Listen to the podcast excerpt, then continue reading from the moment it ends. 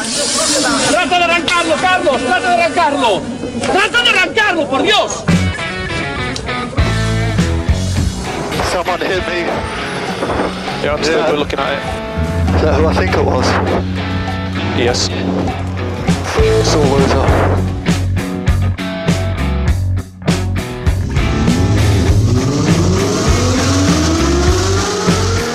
Buena más ojo corta, se cierra poco. Sasar. Para derecha buena más corta, no cortar. Para izquierda rápida. Para derecha buena más, se cierra poco. Para izquierda buena más, se abre. Acaba buena más, se abre. Sasar. Para derecha buena más, no cortar. Para izquierda rápida, ojo, se abre. Para uno. Derecha rápida, ojo, con fe. Rápida, ojo, con fe. Acaba rápida menos.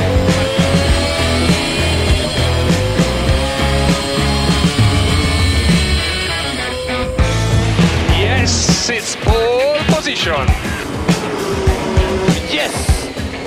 Oh, grazie ragazzi! Uh, che giro! Grazie!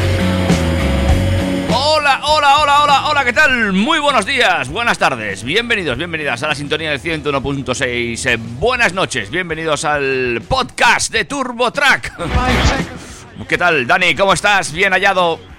Muy buenas tardes y feliz sábado de puente y de frío. Frío, frío, frío, cierto. Aquí desde, desde como dices tú bien, la sintonía del 101.6 eh, de la FM, desde trackfm.com y desde el podcast, querido oyente del futuro, que nos escuchas en algún momento de la historia, esperemos, un poco más libre de pandemias. eh, feliz Navidad.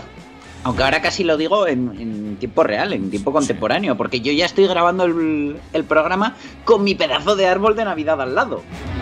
Pues fíjate, eh, precisamente eso, esa tarea tengo yo ahora mismo a medio hacer. Estoy en ello. Estoy, estaba instalando mi pedazo de árbol. Por ¿Y cierto, tu primer, Belén de Mr. Potatos? Eso viene después. Pero este es el primer año que voy a mm, colocar un árbol motorizado.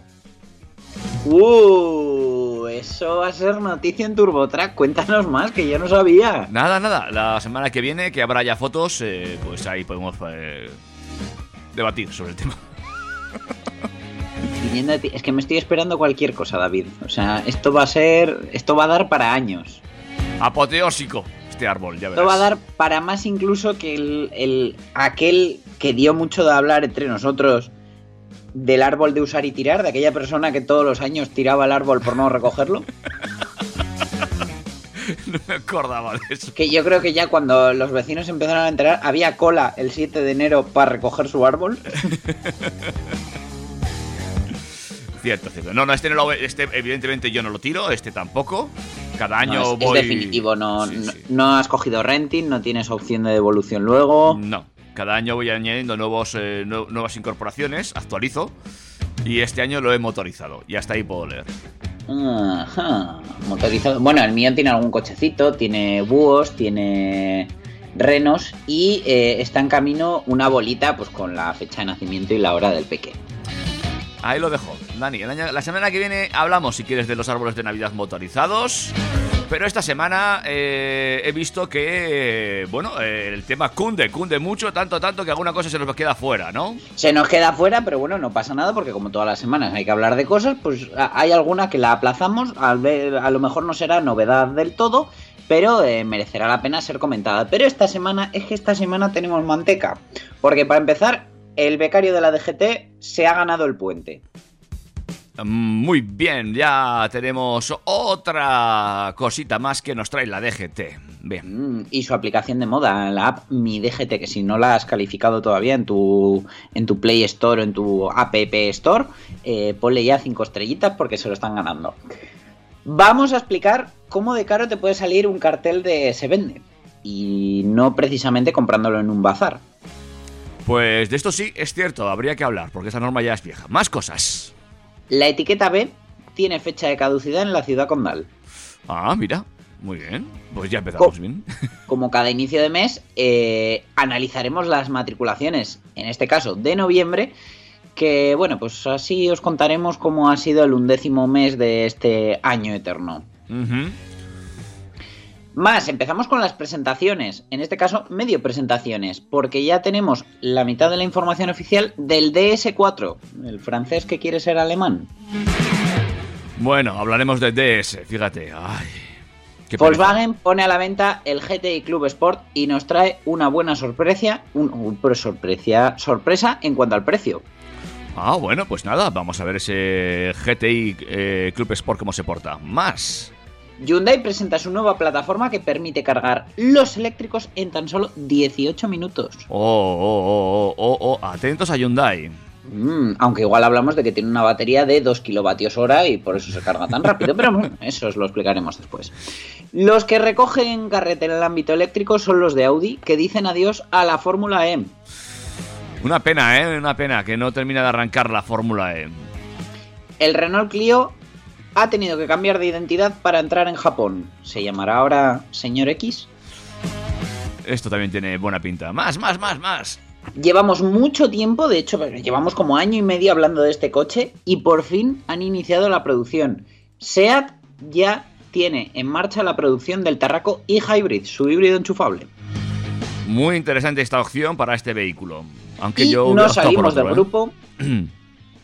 Perdón. No, no, que digo que yo hubiera optado por otro, por otro de la marca, pero bueno, bien. Ya, pero bueno, pues es lo que hay. No han ido al volumen gordo gordo. El último trabajo conjunto de Volkswagen y Cupra, para no irnos del grupo, no es un coche. Bueno, veremos. Veremos, eh, pues igual terminas comprándote tú uno, porque te veo yo muy capaz. Ah, ya sabes que yo últimamente estoy que lo tiro. ¿Será un patinete? Ahora- ahora Luego os contaremos todo esto y mucho más. Oye, pues si te parece, abrimos un poquito con música y enseguida arrancamos con todos esos temas que nos trae la DGT en esta jornada de TurboTrack. ¿Te parece? Venga, pues dame un temazo. Eh, por cierto, redes sociales, eh, Facebook, eh, estamos ahí, búscanos con el logo chulo TurboTrack, también en Instagram. Como arroba turbotrackfm, ahí estamos. Que por cierto, a la gente ya les le están saliendo los resúmenes de Spotify, que, que a mí me hace mucha gracia esto de tu año en Spotify. Y ya sois unos cuantos que os sale que el podcast más escuchado es TurboTrack. Muchas gracias por seguirnos. Eh, exactamente, muchísimas gracias. También lo vi, lo vi, lo vi a lo largo de esta semana, lo he visto. Eh, y a mí es que el Spotify me, hace, me saca cosas muy raras. Yo pi- empiezo a pensar que alguien está usando mis, mis contraseñas. Yo este año es que me sale, me sale un poco torcido, diferente, pero es que tengo que poner una música muy concreta para dormir al niño, entonces claro, esto está causando estragos en mis estadísticas. Eh, info arroba turbotrack.es es nuestro correo electrónico para ponerte en contacto también con nosotros a través de ese medio. Si queréis preguntarnos cualquier cosa sobre coches, algo que queréis que salga en antena o recomendarme música para dormir al niño, ya sabéis, info arroba turbotrack. Arrancamos ya con buena música en esta eh, eh, decimoprimera MKX palito. X Palito, edición de TurboTrack.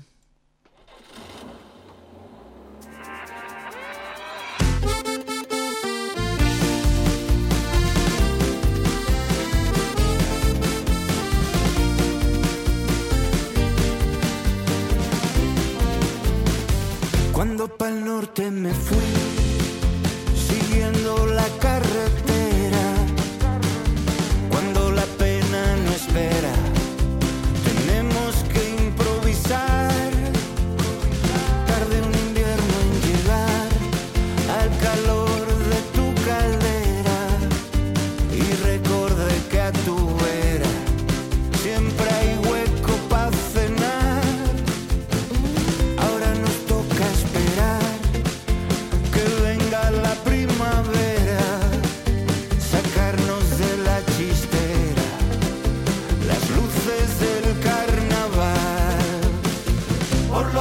Siempre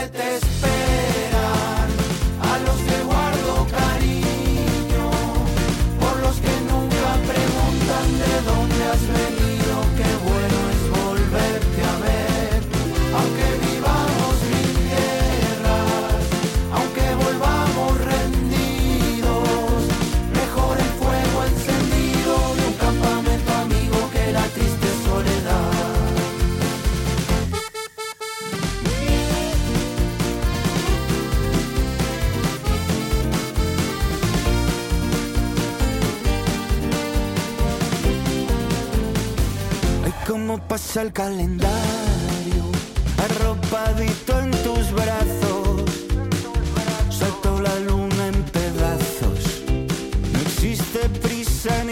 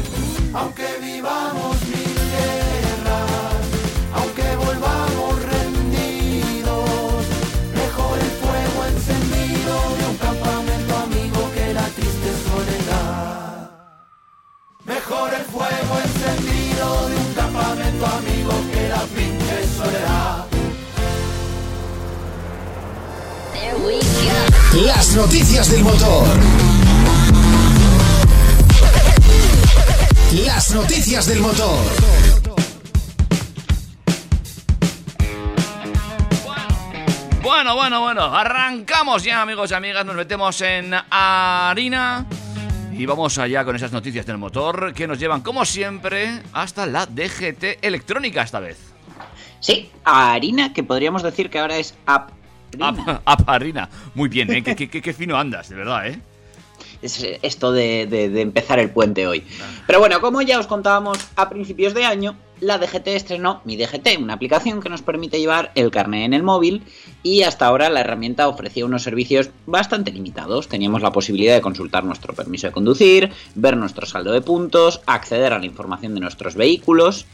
eh, tales como permiso de circulación, ficha técnica, si, si cuando se matriculó el coche ya se matriculó con ficha técnica digital, etcétera.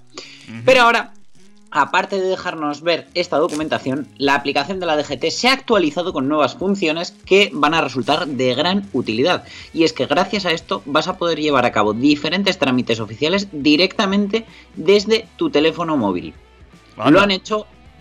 Dime, dime. No, no digo de onda, anda, anda, anda, anda, ¿en serio? Anda, anda, la verdad que de todo, ¿eh? Lo han anunciado a través de Twitter y las funciones anunciadas, eh, en primer lugar, nos encontramos con la opción de pedir un informe del vehículo, algo muy útil si te encuentras en pleno proceso de compra de un coche usado. Y recordamos que a grandes rasgos existen dos tipos, el reducido, que es gratuito y que básicamente nos va a indicar si el vehículo que nos interesa es transferible. eh, si tiene cargas o no, y el completo por 8,50 euros donde aparece el historial de ITVs, de titulares, el motivo por el que no es transferible si sucede, etc. Y la siguiente función es la de pagar tasas, que también es muy útil porque ahorra tiempo ya que con ella se va a poder pagar, por ejemplo, la tasa 4.1 de solicitar el informe de vehículo o la 1.5 y 1.2 para el cambio de titularidad de vehículos y ciclomotores. Finalmente, aunque no se ha especificado en detalle, también indica que va a ser posible compartir la documentación del vehículo, lo cual casi con total probabilidad se refiere al hecho de que podremos llevar con nosotros toda la documentación del vehículo que conduzcamos habitualmente sin ser titulares del mismo, algo que con anterioridad no era posible. Pero claro, es bastante interesante ya que si, si estamos haciendo uso de la documentación electrónica para todo, pero por ejemplo en nuestro coche lo conduce también nuestra pareja, pues eh, de esa manera podrá llevar en su app Mi DGT la documentación de ese coche del que no es titular, pero sí que hace uso. Así que eh, bien por la DGT, vamos implementando funciones, vamos haciendo cada vez más completa esta aplicación Y la verdad que, bueno, el, el chaval se, se ha ganado el puente. De todas formas, ¿esto te, te exime ya de llevar los documentos de papel en el coche? Pues yo creo que no del todo porque eh, hay coches que no tienen, por ejemplo, ficha técnica digital. Permiso de circulación sí, pero ficha técnica no, con lo cual mm, te tocaría seguir llevando el- la física. Ajá. Vale, vale. ¿no? Eh, porque, bueno, eh, eh, a mí es que odio llevar papeles en el coche y además luego siempre vas a buscarlos y nunca tienes los que necesitas. Bueno, y luego además la guantera es un sitio tan pequeño que basta que la- lo metas todo bien para que un día metas otra cosa, se quede algo un poco doblado y ya ese papel se queda doblado y arrugado para toda su santa vida. Y cuando le pega el sol, el calor y, los, y, y la tinta se va eh, fusionando con el plástico y luego no hay forma de... Claro, porque tenemos esas funditas de ese plástico derretible, que parece el salpicadero de un Fiat de los años 80, que, que lo tocas y se te queda la huella dactilar, que sacas el permiso de circulación y te dan ganas de decirle, señora gente, tome la funda, que en la funda también se ven todos los datos, que se han quedado todas las letras grabadas. En fin. Bueno, pues muy bien por la DGT y veremos si esa aplicación se sigue actualizando y nos permite cada vez hacer más cosas, que eso está muy bien, nos ahorra tiempo, dinero y quebraderos de cabeza. Sí, porque enfadarnos con la DGT es muy fácil, pero también hay que reconocer lo que hacen bien. Pues sí, más cosas que me tienes que contar hoy. Pues seguimos en la DGT y es que mm, esta semana ha salido el- eh, esta noticia y me ha recordado que un amigo tuvo problemas ya que se le puso una multa por esto mismo. Y es que cuando queremos vender un coche usado, lo más común a día de hoy es anunciarlo en las webs de anuncios clasificados online, plataformas como pues, Mil Anuncios, Coches.net o aplicaciones de compra-venta como Wallapop. Lejos ya quedaron los años en los que abundaban los carteles de se vende pegados en los cristales de los coches aparcados por la calle. Pero de vez en cuando todavía se ven en alguna ocasión. Y es que, más allá de la facilidad de los clasificados online y el gran público al que alcanzan, no nos compensa anunciar físicamente la venta de un coche en la calle, ya que puede traernos serios problemas. Eh, cierto es, eh, porque esa norma no es nueva, ni mucho menos. No, por una parte entendemos que la idea tras los típicos cárceles de se vende, eh, pues bueno, suelen colocarse en coches estacionados en zonas con cierto tránsito de peatones. El objetivo es obvio, llamar la atención sobre el coche que estamos tratando de vender. Además del precio y un número de teléfono, suelen incluir el kilometraje del vehículo y algún detalle adicional, información básica que debe ser contrastada mediante una llamada telefónica. Y aunque pueden ser efectivos, su mera presencia puede acarrear multas de hasta 1.000 euros al dueño del coche. Ay, amigos, no lo sabíais, ¿eh? Pues aquí estamos para informaros. Sí, señor, está mal poner carteles de se vende. En un coche aparcado.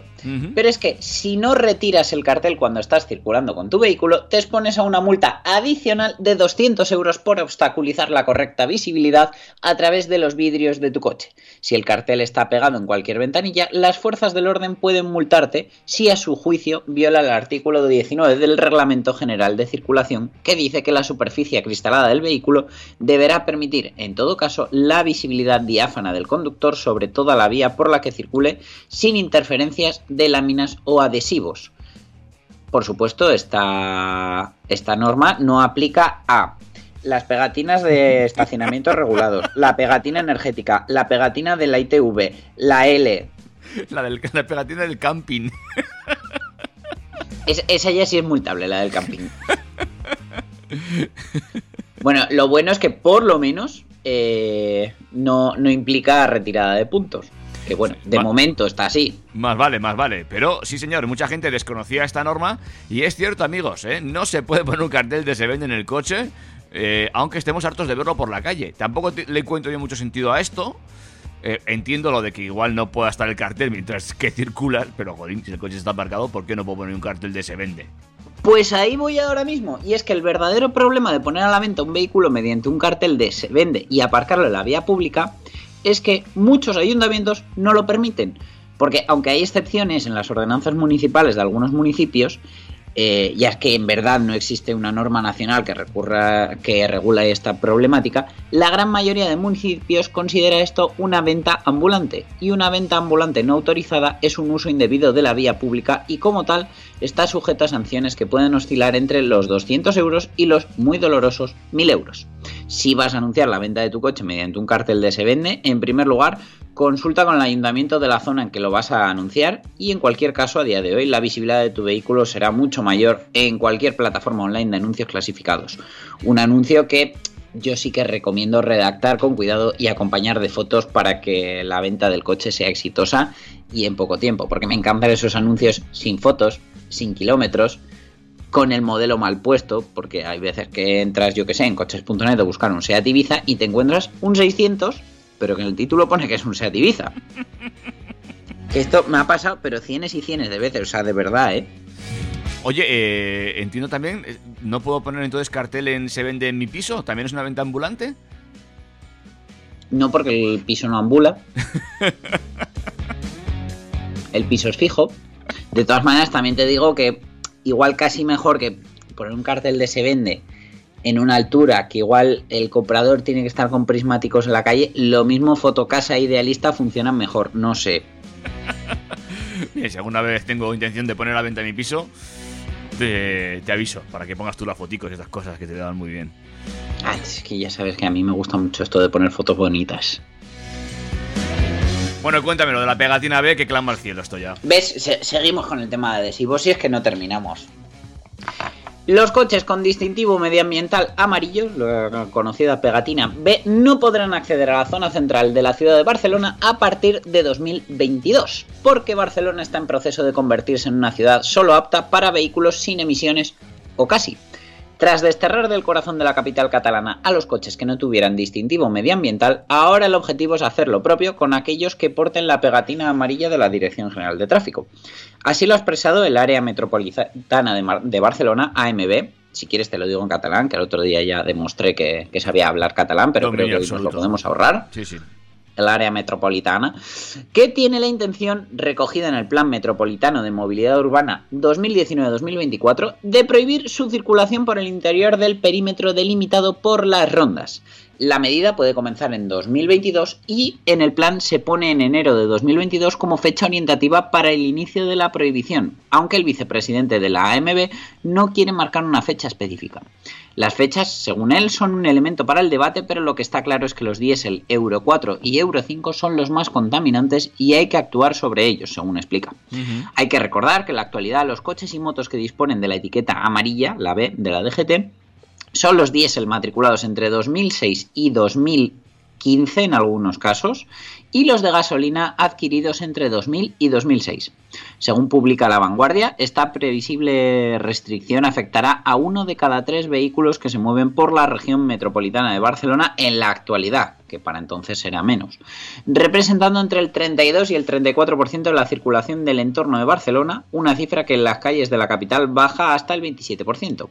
La prohibición, como en el caso de los automóviles sin distintivo medioambiental, se llevará a cabo en dos fases. En 2022 se restringirá el acceso y la circulación a todos los vehículos, excepto los de residentes, y en 2024 la prohibición será total, con posibles moratorias para profesionales y determinados casos, como se está haciendo en la actualidad con las furgonetas de reparto y otros profesionales sin etiqueta que mantienen la posibilidad de circular hasta el año que viene. No obstante, la AMB no descarta que la normativa cambie para perdonar a los coches de gasolina, algo que para ponerse en marcha tendría que cambiar el sistema de etiquetado de los vehículos para diferenciar esos gasolina etiqueta B de los diésel con etiqueta B. Un follón esto de las etiquetas eh, y cada vez nos trae más quebraderos de cabeza, sobre todo a los profesionales, ¿eh? porque yo tuvo ahora una flota de, de reparto, por ejemplo, que cambie sus furgonetas que acaba de comp- que compró hace 10 años. Pues hombre, pues algunos sí, pero otros dirán, hombre, pues igual no me viene bien ahora, ¿eh? Hombre, David, si las compraron hace 10 años, lo mismo están ya amortizadas, pero bueno, hay, hay casos de todo. Hay de todo. hay de Lo todo. que sí, como tengan que cambiar al final el sistema de etiquetado para contentar a todos los planes urbanísticos y de movilidad y de... Yo me veo eh, a la gente de los concesionarios discutiendo, es que este coche tiene pegatina H y yo necesito la J. es que el mío tiene W, porque en realidad era U, pero le puse vaca y ahora es W. Sí, es un poco follón. No hay una norma clara y encima las tecnologías siguen, eh, siguen avanzando y algunas marcas de vehículos están poniendo en serios aprietos al- eh, a, las- a los etiquetados. Y bueno, hablaremos de casos, ¿eh? Hablaremos de casos de estos, ya verás. Bueno, y serios apuros para el de los compradores que muchos ya no saben ni por No. dónde les da el aire, No, no. qué implica la pegatina, qué no implica. Eh, alguno ya parece que se está comprando la pegatina y que detrás viene el coche. Es- es verdad, eso es verdad. Acabamos ya sin saber que, que me da igual un coche. Yo solamente quiero llegar a, tal, a mi sitio de trabajo o a mi casa y poder Sí, aparcar. sí, vivo aquí, llego aquí, ¿qué me tengo que comprar? ¿Qué, es, línea de autobús tengo que coger o qué pegatina tiene que tener el coche? Eso es. Bueno, eh, por último, y antes de irnos a un corte musical, hablamos de las matriculaciones de este mes. Venga, te cuento un poquito, porque las matriculaciones de automóviles en el mercado español se situaron en las 75.708 unidades durante el pasado mes de noviembre, que supone una caída del 18,7 en comparación con los 93.000 y pico matriculados en el mismo mes de 2019. Así, según datos de las asociaciones de fabricantes, concesionarios y vendedores, las entregas de turismos y todoterrenos alcanzaron un volumen en España de 745.369 unidades en lo que va de año, acumulando una bajada del 35,3%. Por canales, los clientes particulares adquirieron el mes pasado 38.719 turismos, un 24,4% menos, mientras que entre enero y noviembre compraron 375.495 coches, que significa una caída de en torno al 30%. Las empresas se hicieron con 33.000 unidades casi, en noviembre un 7,6% menos, aunque adquirieron 2.008 281.166 unidades en lo que va de 2020, que es un 28,7% menos. Por su parte, las firmas de alquiler de vehículos matricularon 4.192 vehículos el mes pasado, un 35,4% menos, y 88.708 unidades hasta noviembre en el acumulado, que supone un 60% menos. Por tipos de combustible, el 43,6% de los turismos y todoterrenos vendidos en España el mes pasado contaba con motor de gasolina, mientras que los diésel coparon el 27,8% del mercado y las energías alternativas supusieron el 28,6% del total, adelantando ya al diésel. En lo que va de año, el 51% de los coches vendidos en España eran de gasolina, un 28% prácticamente, 27,9% era diésel y un 21% disponía de una motorización alternativa que incluye modelos 100% eléctricos, de autonomía extendida, híbridos, híbridos enchufables, de hidrógeno y de gas tanto natural como licuado. Así, las emisiones medias de CO2 de los turismos era de 100,7 107,5 gramos por kilómetro recorrido, todavía por encima de los 95 gramos de la meta europea. En noviembre, los segmentos de mercado que más han caído fueron los todoterreno puros, con un 76% menos, los monovolúmenes grandes, con un 68% menos, y en lo que va de año, todos los segmentos han descendido sus matriculaciones, destacando el caso de los monovolúmenes pequeños, que quedan muy poquitos ya en venta, y han bajado un 68%. Por marcas y modelos, la firma automovilística Peugeot se situó en el mes de noviembre como la marca más vendida en el mercado español con 6.068 unidades, aunque supone una caída del 11,6% respecto a 2019. El Seat León fue el modelo más popular en España el pasado mes con 2.484 unidades, cayendo un 21%. Y eh, marcas como Toyota se han situado por detrás con 4.903 unidades, Kia 4.730, Renault 4.706, Hyundai 4.593, van cifras muy ajustadas, Mercedes con 4.225 unidades, Dacia con 4.139 y BMW con 3.565. Eh, la verdad que, bueno, eso, el León ha sido el, el modelo más vendido. El Nissan Qashqai fue el, tercer coche más popular en España, así como destacado. El Hyundai Kona por detrás, Peugeot 2008, Dacia Duster, Toyota Corolla, Hyundai Tucson con esa liquidación y esa llegada del nuevo modelo. El 3008 por detrás y por último, el décimo lugar, tenemos al Toyota CHR. Uh. En lo que va de año, el Seat León también es el modelo más vendido en España, con 21.099 unidades, mientras que Dacia Sandero y Nissan Qashqai ocupan segunda y tercera posición. La cuarta posición la ocupa el Renault Clio, con eh, 16.029 unidades, un 33% menos, seguido del Toyota Corolla con 14.000 cochazos, Seat Arona después con 13.855, Peugeot 2008 con 12.835, Peugeot 3008 con 12.793, Peugeot tiene ahí muy reñido, vende prácticamente tantos 2008 como 3008, seguidos del Seat Ateca con 12.775, se llevan nada, y por último el Hyundai Kona con 12.403 unidades, que curiosamente es uno de los que menos baja, que solo baja un 3,6%. Y bueno, pues ahí están las cifras, ¿eh? habrá que analizar de aquí a final de año cómo ha ido la venta de este año tan raro y las marcas tendrán que hacer también una lectura de lo que se presenta en el mercado para el próximo 2021, porque puede ser interesante este año.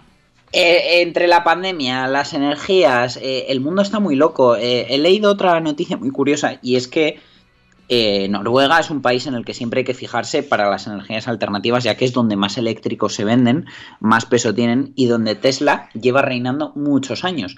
Y sin embargo, en el mes de octubre, el Volkswagen ID3 fue líder de ventas y, fue una clara muestra de cómo Volkswagen con su electrificación eh, se va ganando el puesto poco a poco y puede ser que le quite el liderazgo a Tesla. No me extrañaría nada, eh, más que nada porque ya estamos, hemos, hemos leído aquí y hemos eh, escuchado muchas noticias en cuanto a los problemas de Tesla, no tanto en la mecánica, sino más en los acabados y tal. Y como Volkswagen ya tiene reputación como marca, yo creo que va a hacer mucho, mucha pupa en ese, en ese aspecto. Es muy posible, David. La verdad que la imagen de marca, pues bueno, está repuntando y, y la tradición, mucha gente pues viene ya de un Volkswagen y, y, en este caso pues puede que le dé más confianza seguir apostando por Volkswagen, aunque sea en una tecnología eléctrica donde son totalmente novatos, antes que irse a, a Tesla que tiene mucha experiencia, pero ellos no han sido clientes de la marca. Iremos viendo, iremos viendo cómo va ese ID3 y lo que a lo largo de este año 2021 va a presentar Volkswagen en el materia de electrificación, que no va a ser poco, ni mucho menos. Eh, ¿Alguna cosa más, Dani, o nos vamos a hacer un break? Nada, haznos un break, que este bloque ha sido denso. Y continuamos para Bingo después de la canción. Ay, de verdad, me da mucha pereza hablar del DS. Ahí te lo dejo. Ya sabes. Mm. Venga, vamos con un temita de estos que me gustan a mí. Me dormí en el metro y me salté una estación y al entrar a un túnel fui al espacio exterior y tú en la ciudad Mientras estoy en la ciudad, gajes del oficio astromántico, temo las alturas, en tu elevación. Me puedes llamar antisistema solar. Voy a finalizar lo que nunca empecé, de tu materia oscura un verso arrancaré. Hoy vivo en tiempo muerto, en un ciberespacio entre los dos. ¿Qué importa ya si una canción que hable de ti encierra todo un cosmos si no me ves? No hay realidad, qué irónico, es cápsula de un tiempo que no será, no jamás será.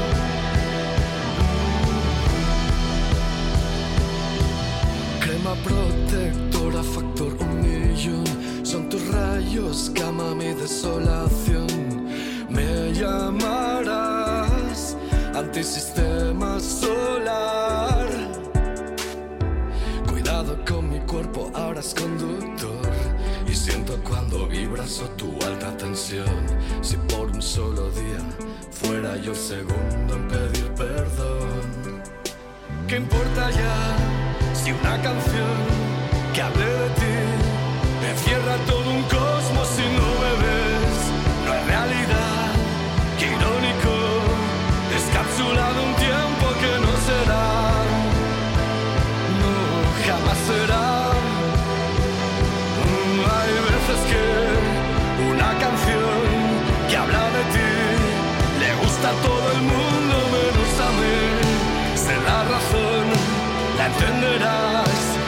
daño es tan rotundo y os quemas. Se lo vas a dar, se lo darás. Si me firmamento puedo ver qué niño soy. Ojalá lo que cante ahora al fin te partan dos. Soy un loco que habla solo de ti. En serio solo me hablo de ti y vuelta a empezar.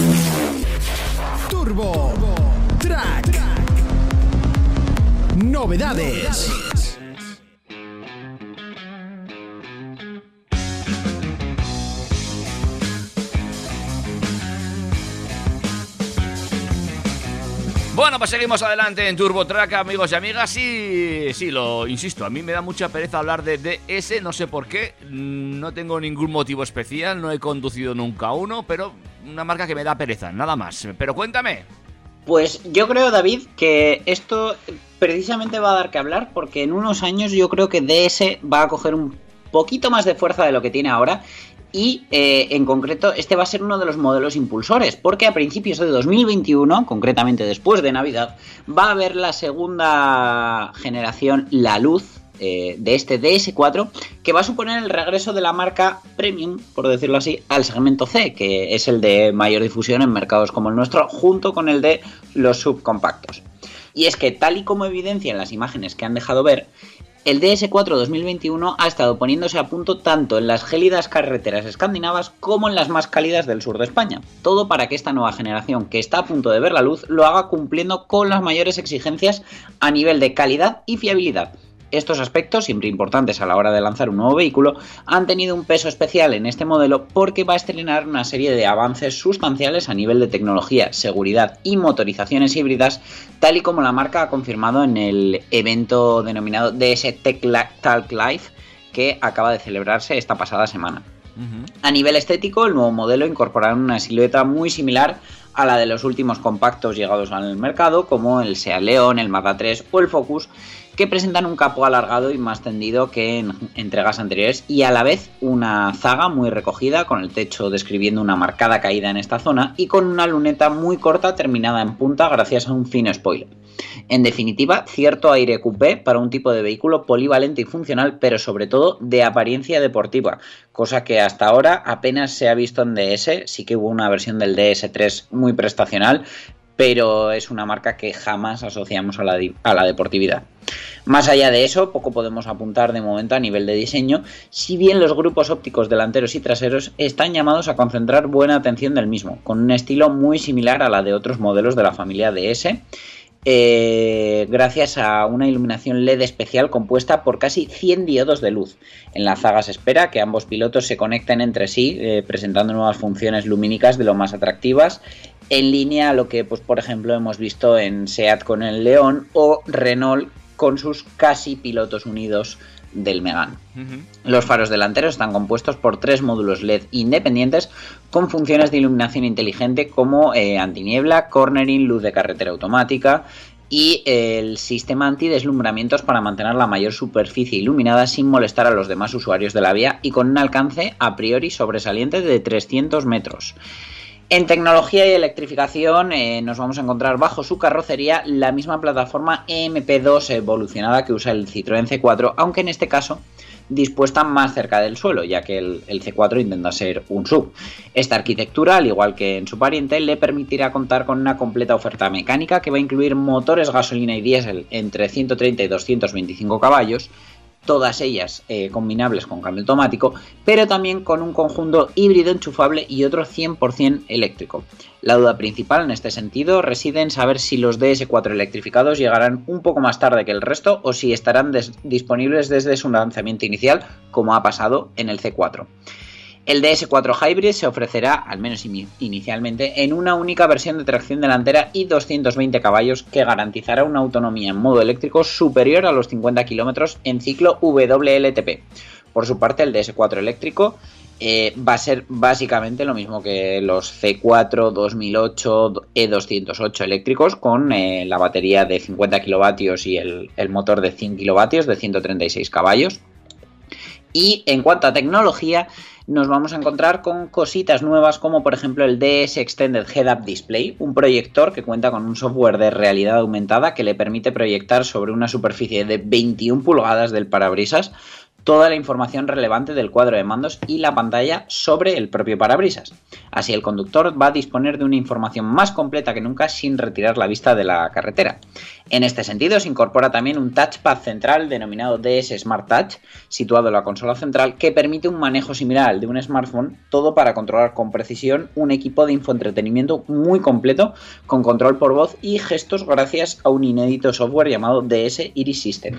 A mí la verdad que este detalle me ha gustado porque aunque las pantallas táctiles son cada vez más completas, más fáciles de usar, aunque incluyen más, más funciones, etcétera, eh, el tema de un mando en la consola central que, que se pueda eh, gestionar mediante eh, control táctil, gestos, etcétera, más cerca de, de, lo que de la palanca de cambios y de la zona que más manejamos, porque las pantallas a veces nos quedan alejadas, a mí me gusta, me parece un buen detalle.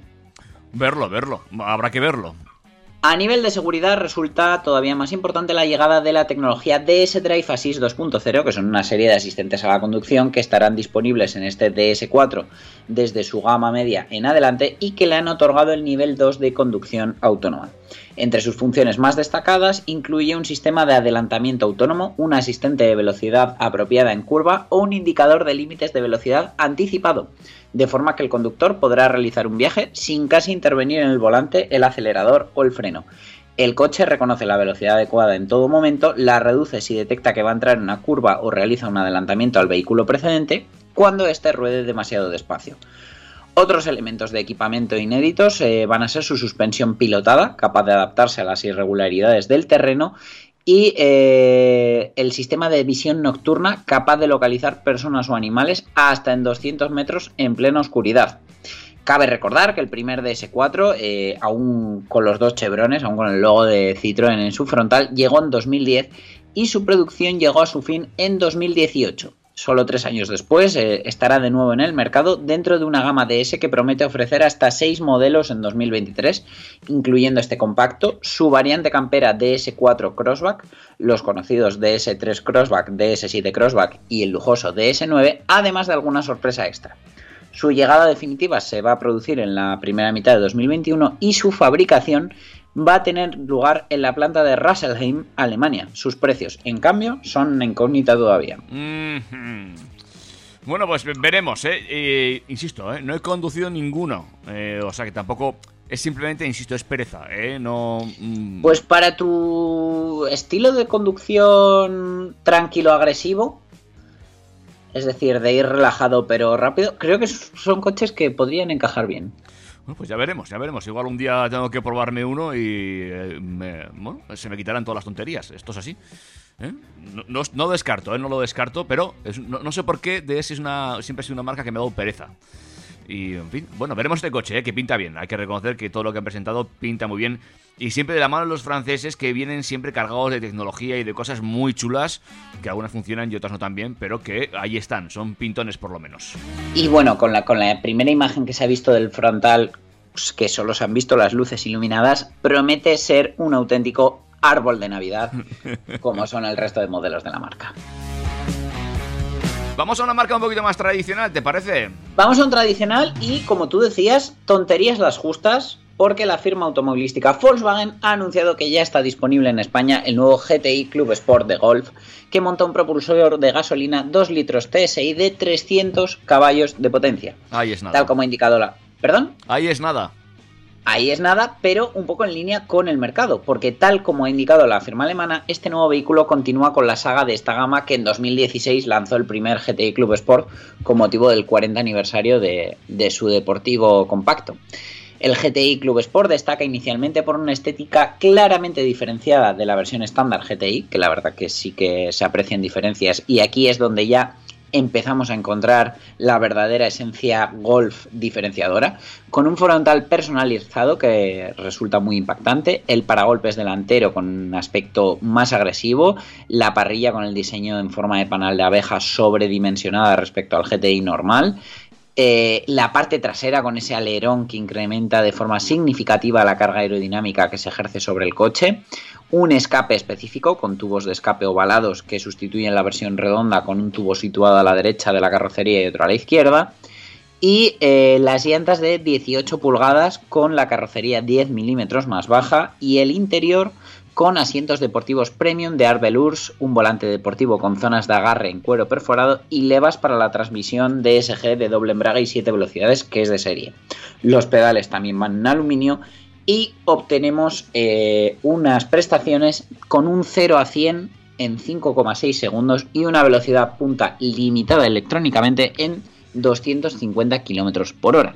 Ante semejante, hablando mal y pronto, pepino, sobre todo respecto al GTI de serie, que a muchos les ha dejado un poco fríos, nos encontramos con que el GTI Club Sport ya está disponible en España con un precio que parte de unos módicos 44.600 euros, que pueden parecer altos, pero solo son 1.000 euros más que la versión convencional, teniendo eh, 55 caballos más, entre otras cosas, y toda esta diferencia estética. Y bueno, ahí habría que, que, eh, restar las acciones promocionales de la marca, que en Volkswagen suelen ser generosas. Eh, es muy bonito este coche. ¿eh? 200, ¿Te ha gustado? Sí, este, sí, este es muy bonito. Eh, mira, ¿Ves? Es que hay mucha gente que el, el, Golf de octava generación, incluso en versión GTI, no le ha dicho absolutamente nada y sin embargo con el Club Sport han dicho, este sí. Eh, Este, es- este ves también, pintón. Hoy apúntate esa palabra que también me está gustando este. Ahora 300 caballos, un motor 2000, la caja de SG, pues bueno, pues esto tiene que andar como un tiro. Yo, habiendo probado esa configuración mecánica en otros modelos del grupo, te digo que sí, va como un tiro. Es una gozada que la verdad, le pises donde le pises, el coche tracciona. La mayor pega que le pueden encontrar respecto a su hermano de gama, el Golf R, eh, es la tracción total, porque en algunas situaciones sí que es cierto que 300 caballos solo para el eje delantero se hacen demasiada potencia y al coche le cuesta un poquito digerirla. Bueno, pues mira, ahí no había caído yo. Pero muy bien, muy bonito. ¿Ves? Ahí está Volkswagen eh, con ese Golf, pues sorprendiendo más si cabe. Continuamos y esta vez nos vamos hasta el grupo automovilístico Hyundai que ha presentado su nueva plataforma EGMP específica para vehículos eléctricos que van a poder tener una autonomía superior a los 500 kilómetros y que recargarán hasta el 80% de su batería en 18 minutos con un sistema de carga rápida. Esta plataforma será la tecnología central para la próxima generación de vehículos cero emisiones del consorcio surcoreano, por la que a partir del año que viene EGMP sustentará una gama de nuevos vehículos concebidos específicamente como eléctricos, es decir, que no tendrán su versión térmica. En la actualidad, sus coches eléctricos de tracción delantera en Hyundai y Kia se encuentran entre los más eficientes del segmento en el que milita cada uno, pero con esta plataforma de tracción trasera van a ampliar su liderazgo tecnológico a segmentos donde los clientes exigen una excelente dinámica de conducción y una eficiencia sobresaliente. En este sentido, Hyundai ha indicado que la nueva plataforma reduce la complejidad mediante la modularización y la estandarización, lo que permite un desarrollo rápido y flexible de los productos. Asimismo, este desarrollo flexible puede satisfacer diversas necesidades de los clientes en cuanto a prestaciones de vehículo, entre ellas un modelo de altas prestaciones que acelerará de 0 a 100 km por hora en menos de 3,5 segundos y que va a alcanzar una velocidad máxima limitada, por supuesto, a 260 km hora. Según han dicho, EGMP es la culminación de años de investigación y desarrollo y reúne sus tecnologías más vanguardistas.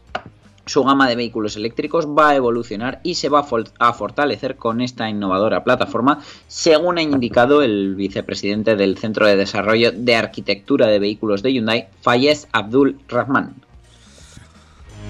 Bueno, pues un escalón más en esto de la electrificación. Un escalón más en electrificación y en posicionamiento, porque desde luego con esas mecánicas nuevas mucho más prestacionales y una mejor dinámica de conducción en su gama eléctrica, está claro a quién le quieren plantar cara. Pues sí, hay un enemigo a batir y bueno, pues eh, todos se han echado ya a la carrera, ¿no? A hacerlo. Esto es básicamente, como tú dices bien, una carrera a ver quién llega antes al sitio de Tesla. Cuéntame, porque seguimos hablando de eléctricos, pero eh, fíjate que la plataforma, para mí, era la que era una de las plataformas importantes de investigación en electrificación, la Fórmula E, perdía a uno de sus grandes competidores. Efectivamente, ha sido un bombazo en el mundo del automovilismo y es que Audi va a dejar de correr la Fórmula E cuando termine la temporada 2021. En su lugar, se van a centrar en el Dakar y también están en vías de desarrollar un prototipo con el que poder regresar tanto al WEC como a la IMSA, que sería el retorno a las 24 horas de Le Mans. El proyecto de Audi en el Dakar será completamente eléctrico y están desarrollando un todoterreno que combina la transmisión eléctrica con una batería de alto voltaje y un convertidor de energía de alta eficiencia. Será la primera experiencia de Audi en el Dakar, el rally más duro del mundo del automovilismo. Audi cambia los coches eléctricos de la Fórmula E por un todoterreno en el Dakar y la marca alemana abandona la categoría de los monoplazas eléctricos después de 12 victorias, eh, un título de pilotos con Luca Di Grassi y otro como fabricante que desde luego eh, supone un varapalo para la Fórmula E justo antes de su primera temporada como mundial.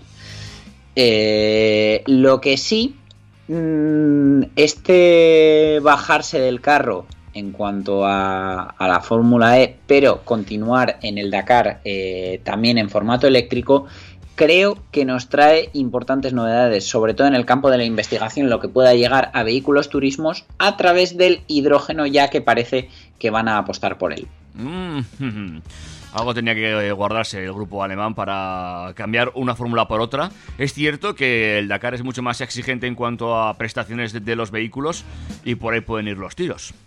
Y sobre todo el, tiempo de carga de las baterías eh, también puede ser clave y puede ser un impedimento grande y yo creo que por esto tal vez se centren también en, el tema del hidrógeno.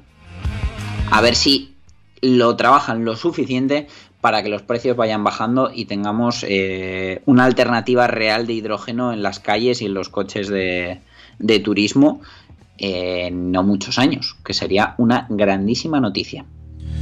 Bueno, tenemos eh, poquito tiempo, así que no vamos a hacer un break porque no nos da, no nos da la vida para todas las noticias que nos has traído hoy.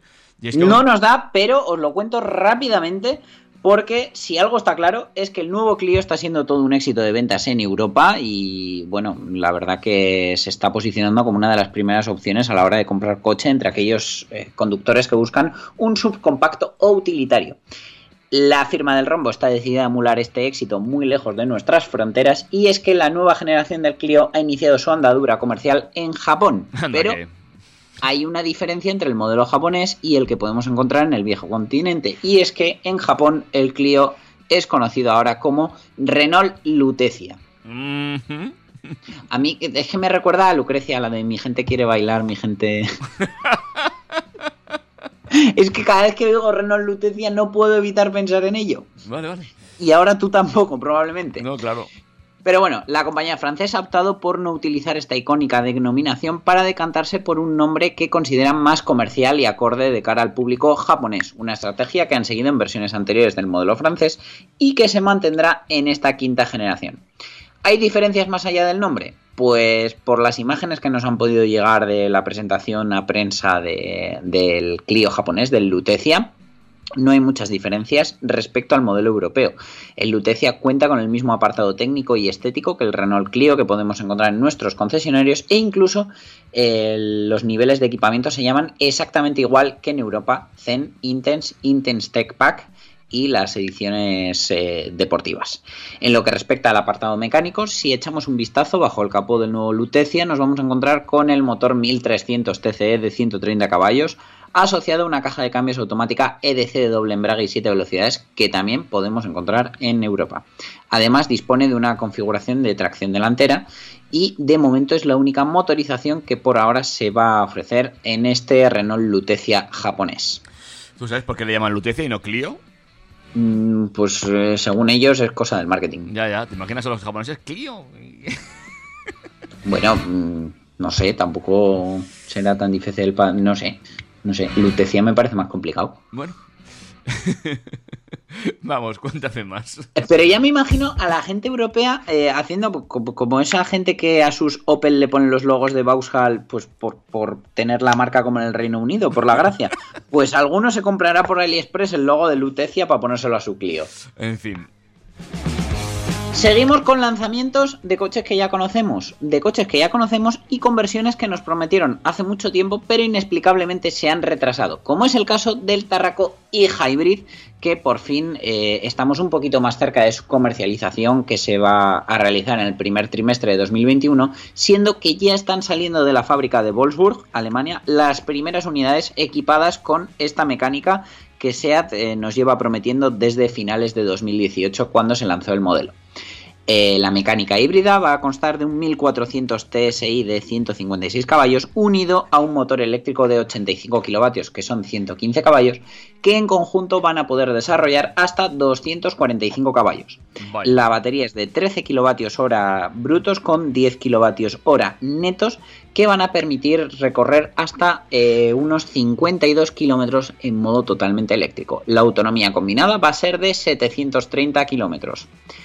Eh, desde luego, eh, bueno, eh, ya era hora de que llegara un sub híbrido enchufable a la, a la marca, siendo que las energías alternativas son cada vez más demandadas, pero yo creo que a todos nos hubiera gustado un poquito más que esta tecnología llegara en el Ateca, que es un sub que desde luego se vende bastante más que el Tarraco y en precio está emplazado un escalón por debajo. Pues sí, la, No. la verdad que sí, pero también entiendo el movimiento de la marca y bueno, dejan un coche de segmento alto para, para, estos, para esta índole.